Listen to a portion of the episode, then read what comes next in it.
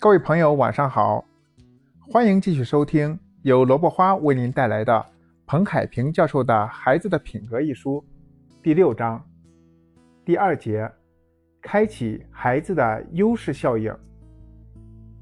每个孩子都有自己的天赋优势，关键在于父母能否发现。可惜的是，现在很多父母只看到孩子的学习成绩，看不到或者很少能看到。孩子的其他天赋，错过孩子的天赋发展，而只有发现孩子的天赋优势，并帮助孩子将其发挥到极致，孩子才能更有可能在自己擅长的方面获得成功。这就是优势效应。美国心理学家马丁·塞利格曼曾经说过，当他和女儿一起进行户外活动时，由于女儿爱玩爱动，在干活时。总是想玩耍，他就批评了女儿的这个毛病，但女儿的回应却让他始料未及。女儿说：“您总是让我改掉这个毛病，改掉那个毛病。可就算我真的按您的要求改掉了毛病，我最多也就是个没有缺点的孩子，我始终不能成为有优点的孩子。为什么您总是看不到我的优点呢？”现实中。应该有很多这样的父母，我们总认为帮孩子改掉缺点就是为了孩子好，但孩子改了缺点又能怎样呢？他们的天赋优势反而在成长过程中逐渐被忽视，或者被缺点掩盖了，结果孩子成了一个没有缺点却也毫无优势的普通孩子。所以，我们不要总盯着孩子的缺点不放。而要多发现孩子身上的优势。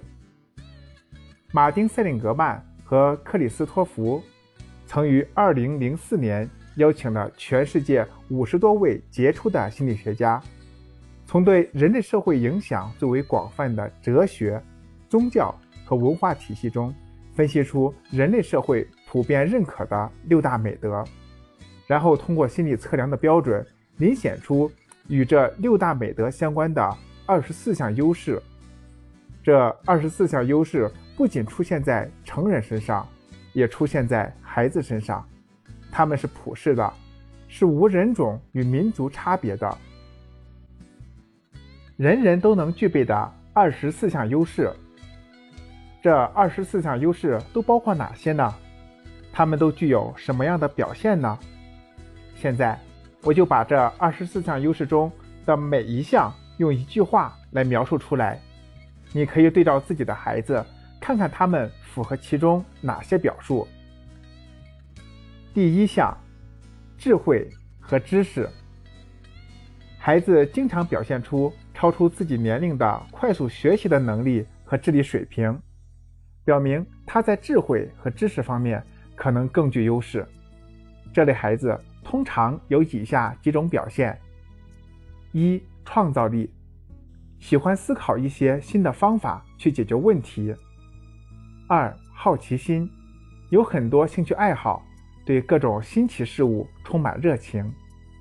三、思维开放，经常能看到事物的不同方面。四、好学，喜欢学习和探索，平时喜欢阅读一些非小说类图书。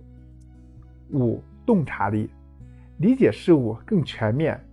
别人也认为他具有超越当下年龄应有的理解程度和水平。如果你的孩子具有以上表现，就说明孩子的优势集中在好学、洞察力、思维开放、创造力等方面。在培养孩子的时候，你也可以多从这几个方面去拓展他的优势。下一节，我将和您继续分享。二十四项优势的其他优势，欢迎您继续关注，谢谢，我们下一节再见。